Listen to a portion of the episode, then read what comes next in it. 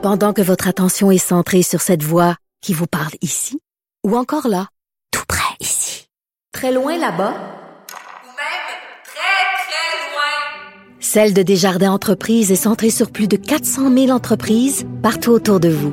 Depuis plus de 120 ans, nos équipes dédiées accompagnent les entrepreneurs d'ici à chaque étape pour qu'ils puissent rester centrés sur ce qui compte, la croissance de leur entreprise.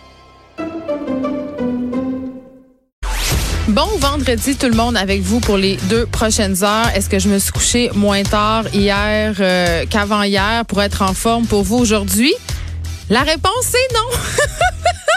Mais c'est pas à cause de vous. Vous savez à quel point euh, je vous aime et que je vais être fraîche et dispose. Non, non, c'est à cause de cette maudite série Netflix dans laquelle je suis plongée. Il me reste deux épisodes. Selon moi, la semaine prochaine, je vais être bonne pour me coucher à 8 heures toutes les soirs. Mais on va en parler de Netflix aujourd'hui à l'émission parce que deux ans après euh, avoir octroyé 500 millions de dollars, hein, 500 millions de dollars donnés par le gouvernement canadien qui devait être distribué euh, à Netflix sur une période de cinq ans, on sait toujours pas où est cet argent-là. Euh, et moi, ça me fait un peu sourire. Je, trouve qu'on s'énerve, on s'énerve beaucoup le poil des jambes avec Netflix. On pense un peu que c'est une espèce de manne, que ça va sauver, si on veut, toute la patente, toute la télé québécoise. Et moi, ça me fait rire parce que pour travailler de l'intérieur, pour être une créatrice de contenu, je peux vous dire avec certitude. Et là, je vais peut-être me mettre à dos certains producteurs. Il n'y a pas grand monde qui sont game de dire ça dans l'industrie parce qu'évidemment, tout le monde est un peu dans la crise euh, par rapport, euh, évidemment, il y a la crise des médias, mais il y a la crise des contenus en général. C'est la même chose partout, OK? Que ce soit euh, à la radio, dans les journaux, à la télé, au cinéma, euh, on, à cause de la globalisation de la culture, à cause de, des Netflix de ce monde, euh, de l'Apple TV, iTunes, de, de tous les services de streaming qui vont s'ajouter, pardon, il va y avoir Disney bientôt, eh bien, on est plusieurs, plusieurs, plusieurs à vouloir se partager une tarte qui est de plus en plus petite. Tout le monde tire la couverte de son bar. Et là, on a vraiment vu Netflix. sais, Netflix, au début, qui était un service de location hein, de, de films. Je me rappelle, au début, j'étais abonné. Puis, ce qu'on faisait, t'allais sur le site Internet, tu commandais des films, ils t'envoyaient des DVD par la poste, puis t'es renvoyais. Tu payais jamais de frais de retard. Moi, c'est comme ça que j'ai commencé à être abonné à Netflix parce que j'étais la fille qui payait tout le temps le plus de retard au club vidéo. Donc, ça a vraiment commencé comme ça et c'est devenu le géant qu'on connaît.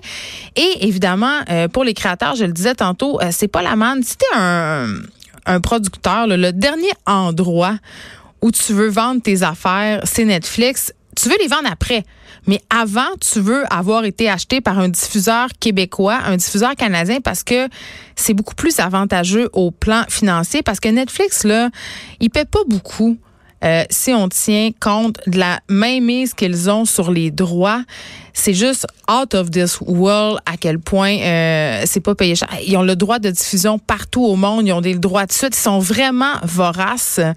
Et parlons culture. Si on veut protéger notre culture, on veut pas que notre culture devienne globale. C'est important que les pays où Netflix est accessible soient représentés dans la grille que propose le géant du web. C'est pour ça d'ailleurs qu'on leur a donné 500 millions, c'est pour qu'on qu'ils viennent, qu'on dirige, qu'on puisse créer du contenu. Et euh, l'algorithme doit tenir compte de ça. Il y a quelques projets qui sont passés au Québec. Euh, je ne sais pas si vous vous rappelez, mais il y a un réalisateur, Patrice Laliberté, euh, qui s'est vu octroyer des fonds par Netflix. Il va avoir son premier long métrage. C'est un thriller nordique. On sait que ça marche bien, bien, bien. Euh, les produits, la, vague, la vague nordique sur Netflix. Il y a des téléséries et des mini-séries qui viennent beaucoup des pays scandinaves. Donc, un premier film pour Patrice Laliberté qui va être produit par la plateforme. Il y a les affamés aussi de Robin Aubert qui a passé ici, qui connaît une deuxième vie absolument formidable, une meilleure vie même qu'il a connue au Québec. Nul n'est prophète en son pays. C'est un film entièrement autofinancé. J'espère que je vous le rappelle pas. C'est quand même assez quelque chose. C'est rare que ça arrive un film complètement autofinancé. Il y a les premiers films de Xavier Dolan qui l'ont été. C'est rare qu'un réalisateur va aller jusque-là. Il y a des spectacles. L'humour, ça marche bien aussi sur Netflix. Martin Matt, Catherine Levac est au centre pour parler avec eux. Mais on va se démêler, on va essayer de se démêler dans tout ça, de savoir pourquoi le gouvernement et Netflix restent muets quant à cette somme de 500 100 millions de dollars. On va en jaser avec Ulysse Bergeron, qui est spécialisé en économie numérique, qui va être avec nous pour essayer de savoir le pourquoi du comment. Et on se parle aussi, euh, d'ailleurs, je vais avoir le directeur de l'école après la pause tantôt, euh, d'une campagne publicitaire qui me fait quand même beaucoup réagir. C'est la campagne publicitaire du collège Reine-Marie, euh, collège privé, école privée secondaire, bien connue de la ville de Montréal. Si vous suivez le palmarès des 100 écoles les plus cotées, là, que ce soit le palmarès du Journal de Montréal ou celui de l'actualité, le collège Reine-Marie fait bonne figure. et là, sur la publicité en ce moment qui est sur les autobus, on peut aller sur leur site web aussi, c'est la même chose. On présente des enfants qui portent une couronne. Et leur slogan euh, promet un épanouissement royal si on s'inscrit à cette école-là. Et moi, ça m'a fait sursauter. J'ai trouvé, premièrement, je me disais, écoutons, on est dans une espèce de validation de l'enfant roi, euh, dans un message élitiste aussi, on se le cachera pas. Ou est-ce que c'est une erreur de perception? Bref, je parlerai au directeur tantôt parce que moi, comme parent, euh, ça m'a envie un peu tout envie d'envoyer mes enfants là. Et même ma fille qui est avec moi dans l'auto euh, avait des commentaires sur la campagne. Ça l'a aussi euh, fait, réagir fortement quand elle a vu cette pub-là derrière un autobus sur le boulevard Rosemont à Montréal. On va se demander une question, euh, question très, très épineuse qui fait souvent beaucoup réagir, qui vous fait beaucoup réagir, euh, du moins sur la page Facebook de Cube. D'ailleurs, euh, on va vous poser la question, est-ce que le Québec est en voie d'anglicisation? Les questions nationales, les questions d'identité, là, on est bien, bien, bien frileux ici avec ça. Euh, au niveau de la langue, au, niveau aussi du nationalisme, on se rappellera du projet de loi 21, à quel point on en a parlé, à quel point encore ça suscite pas, euh, ça fait pas l'unanimité. Et là, à propos de cette fameuse anglicisation, c'est un sujet, euh, le bonjour aïe, est-ce que, qui fait rage? C'est un sujet surtout que je trouve euh, montréalais, c'est sûr. Si on se promène en, région, l'anglais est moins omniprésent. Le bilinguisme, ceci dit. Sauf que la contamination du français par la langue est quand même là. Je peux l'entendre. Et ça, évidemment, c'est à cause d'Internet, c'est à cause de la mondialisation. Et là, euh, bon, je le dis, là, c'est clair, tu te promènes un peu à Montréal, de l'anglais, on en entend partout. Euh, on en entend, oui, dans le bilinguisme, mais là où, où là, ça me fait tiquer un peu, là où l'influence est encore plus palpable, c'est dans la langue elle-même. La syntaxe francophone, là, elle est rendue contaminée par l'anglais Plusieurs utilisent des mots anglais à l'intérieur de phrases en français. Juste moi, souvent, à la radio, j'ai le réflexe, le réflexe de dire, pour un peu euh, évoquer at the end of the day, cette expression anglaise consacrée. Parfois, je me surprends à dire à la fin de la journée. C'est comme si ça avait un peu contaminé ma langue. À la base, je suis pas contre une espèce de métissage parce que la langue, pour moi, c'est quelque chose qui devrait être en mouvement, qui devrait s'adapter on est une société métissée. On est un, à Montréal particulièrement, au Canada, on est un pays bilingue. C'est normal que l'anglais soit là, soit omniprésent. Euh, je suis pour que cette langue-là soit présente, surtout en art.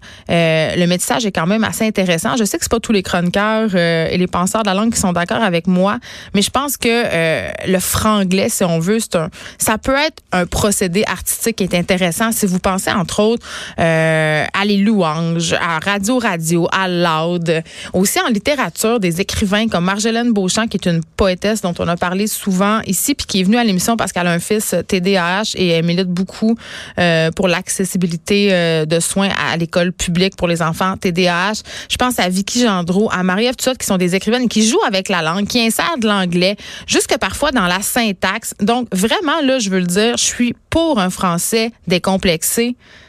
Mais attention, je suis pour un français décomplexé, mais pas colonisé.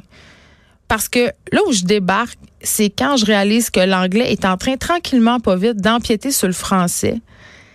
Quand c'est rendu que les mots qui deviennent d'abord en tête sont en anglais alors que tu es francophone. Et là, ça m'arrive souvent. J'ai l'impression que je perds mon français. Et là, je vous raconte euh, une petite anecdote, OK? Quand j'étais vraiment petite, là, j'avais 4-5 ans, j'habitais à Jonquière. Et il y avait une madame qui me gardait à côté de chez nous. Et euh, bon, ma mère euh, essayait de m'élever dans un français normatif assez impeccable. Et j'avais pas été vraiment encore en contact avec euh, des gens de la région, puisqu'on arrivait de Québec, qui parlaient avec un accent, puis des mots du Saguenay, puis tout ça. puis j'avais trouvé ça, je me rappelle, j'avais trouvé ça particulier, puis j'avais eu envie, en arrivant de la garderie, de répéter des mots à ma mère. Et là, j'étais arrivée puis j'avais dit une affaire comme euh, ma mère, mon père, puis tu sais, je niaisais. Et ma mère m'avait dit, euh, mais euh, j'aimerais ça que tu fasses attention à ta langue, tu sais, que tu parles comme il faut. Puis elle m'avait dit, avant de savoir, de jouer avec le français, parce que moi, j'avais dit à ma mère, je trouve ça drôle, j'aime ça, les, entendre les gens parler comme ça, je trouve que c'est comme une chanson. Puis elle m'avait dit, avant de savoir parler une autre langue, il faut savoir parler la tienne il faut savoir parler les deux langues, mais il faut maîtriser sa première langue. Et je trouve que c'est un peu la même chose dans le cas, dans ce cas-là. Euh, puis tu sais, j'en vais tout le temps avec mon anecdote du pâté chinois. Il faut savoir faire un vrai pâté chinois avant de le revisiter puis de faire la recette aux lentilles. Là. Si on n'est plus capable de parler le français comme il faut, comme du monde, euh, parce qu'on parle euh, le franglais moi, je, là, je, je, commence à voir ça euh, comme un problème. Quand c'est rendu que l'anglais contamine notre français, puis qu'on n'a plus une maîtrise de la langue, que je vois ma fille puis ses amis euh, avoir une syntaxe complètement contaminée, je pense qu'on devrait se méfier euh, plus qu'on pense, parce que l'anglais, c'est omniprésent, euh, c'est une culture euh, globale, on l'a dit tantôt, donc ça sera vraiment, vraiment à surveiller. Donc, il faut se poser la question avec Madeleine Pilote, qui est chroniqueuse d'opinion Journal de Montréal. Le Québec est-il en voie Et je veux qu'on vous pose la, question sur la page Facebook de Cube. Allez répondre. Qu'est-ce que vous pensez? De ça? Est-ce que vous pensez qu'on est en train de se faire envahir par l'anglais? Peut-être que je lirai une coupe de témoignages en ondes. Ça serait intéressant. J'ai vraiment envie de savoir ce que vous pensez de ce sujet-là. Euh, puis si vous êtes en région aussi, il y a toutes les différences? Parce que, tu sais, à Montréal, c'est clair, on en entend partout, mais si, mettons, tu habites à Wabush, tu as-tu l'impression que les jeunes parlent plus anglais? As-tu l'impression que l'anglais est en train de t'envahir? Je veux le savoir. Et là, si vous suivez un peu le tennis, vous suivez le conte de fées de la jeune Bianca Andrescu qui continue sur son vraiment incroyable lancé il va devenir la première Canadienne à participer à la finale du US Open ce samedi où elle affrontera nul autre, OK, nul autre que Serena Williams. On va parler euh, de cette joueuse exceptionnelle. Oui, Serena Williams, mais non, là, nous, on va focuser sur Bianca Andrescu parce que c'est une Québécoise, une Canadienne. Et on va euh, parler avec euh, Valérie Thériault, qui est directrice des communications chez Tennis Canada. C'est une ancienne joueuse de tennis professionnelle. Donc, je vais y poser aussi une couple de questions sur le tennis féminin, OK, parce que je trouve que c'est quand même assez particulier, cette culture-là. Et quand on pense à des filles comme Jenny Bouchard, Maria Sharapova, qui sont devenues des égéries euh, de beauté, moi, j'ai envie, j'ai des questions par rapport à ça. Donc, on parlera avec elle. Aussi, euh, pilule anti-abortive. À ne pas confondre avec pilule euh, du lendemain une étude qui révèle que la pilule anti-abortive est plus difficile d'accès au Québec que dans certaines provinces. Je dois avouer que ça m'a vraiment surprise parce que on est réputé comme étant une province ouverte, une province libérale.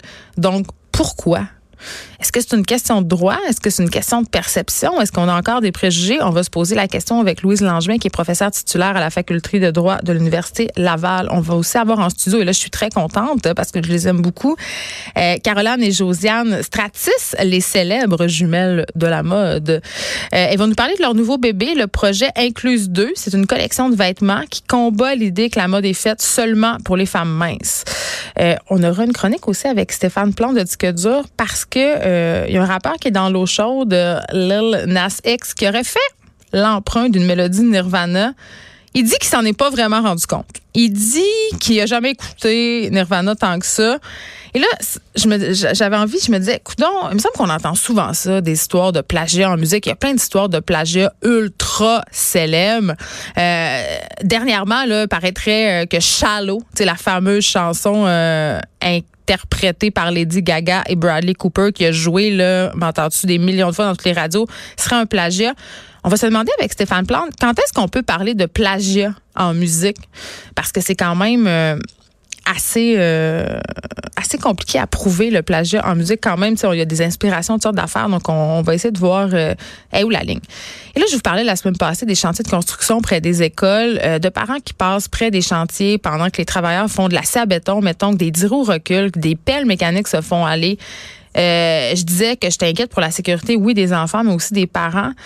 Euh, et je me disais, je suis en train de paranoïer, je suis en train de, voir du mal où il y en a pas, d'être surprotectrice. Ben, crème, le pire s'est produit à Montréal, OK? Il y a un homme de 36 ans qui est mort parce qu'il a reçu au visage un débris euh, de béton provenant d'un chantier euh, près duquel il marchait. Ça s'est passé à la Plaza Saint-Hubert. Et quand j'ai vu ça dans le journal de Montréal, ça me fait capoter parce que honnêtement, je suis passée par là la semaine dernière un soir. Je m'en allais dans un resto avec mon chum. Et quand j'ai vu les chantiers, je lui ai dit, coudon, c'est vraiment dangereux. Euh, tout était tout croche, il n'y avait pas de barrière partout.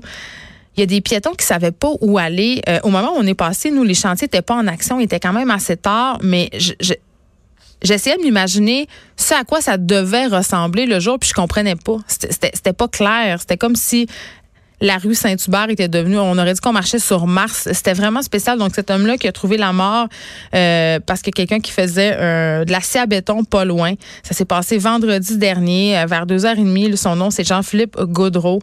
c'est ça. Il a reçu un, morceau de béton d'en face. Et là, évidemment, l'entrepreneur en question dit que c'est un bête accident, que toutes les mesures de sécurité ont été respectées. Mais il y a des témoins de la scène qui disent que c'est pas vrai. Puis je veux dire, moi, pour y avoir été, là, je peux vous dire que, en tout cas, j'aimais beaucoup, beaucoup, beaucoup de bémols quant à la supposée sécurité des lieux. Je comprends qu'un accident, ça peut arriver.